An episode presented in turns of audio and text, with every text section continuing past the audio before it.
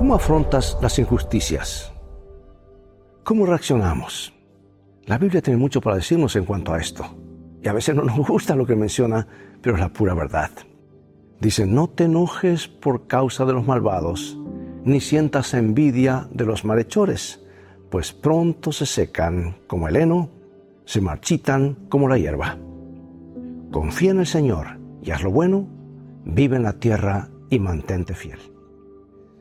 Hace unos años un grupo de moradores de cierto lugar de África estaba cruzando un camino cuando un vehículo que pasaba atropelló y mató a uno del grupo. El motorista huyó de la escena del accidente. Los sobrevivientes lo persiguieron pero no pudieron alcanzarlo.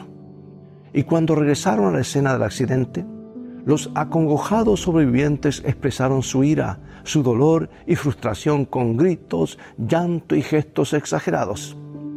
En lugar de seguir el viaje, se quedaron en una vigilia junto al cuerpo del compañero caído. Más tarde el motorista culpable regresó por el mismo camino por donde había ido. Y al reconocer el vehículo, los dolientes lanzaron piedras con mucha puntería al vehículo. Esta vez el culpable tuvo que detenerse. Le dañaron tanto el parabrisas que no podía ver el camino. Los vigilantes procedieron entonces a romper las ventanas del vehículo. Por suerte el chofer pudo cerrar las puertas, si no lo habrían hecho pedazos. ¿Quiénes eran los vengadores? Una manada de mandriles.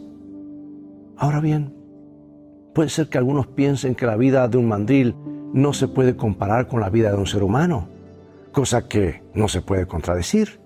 Pero por lo menos desde el punto de vista de un mandril, el chofer que se dio a la fuga recibió la justicia que bien merecía la justicia mandril, ¿verdad? En las relaciones humanas muchas veces sucede que el que hace el mal no recibe su merecido. Hasta pareciera que no le pasa nada, que la pasa mejor que los demás que hacen el bien. El ladrón que nunca es capturado, el asesino que sigue, que sigue libre, el adúltero que disfruta su unión ilícita y nunca se lo descubre. Pueden pensar que salieron impunes y puede ser que se mantengan así mientras vivan. El problema es que esos individuos olvidan que habrá un día de juicio cuando el Señor, juez justo, traerá toda obra a juicio, incluyendo toda cosa oculta. ¿Te han juzgado mal alguna vez mientras el culpable no recibía la justicia merecida? Nuestro versículo tiene un buen consejo. No te impacientes a causa de los malignos. Después que hayas tomado la actitud adecuada en el Espíritu de Cristo, deja la justicia en las manos de Dios porque esa es una mejor manera de vivir.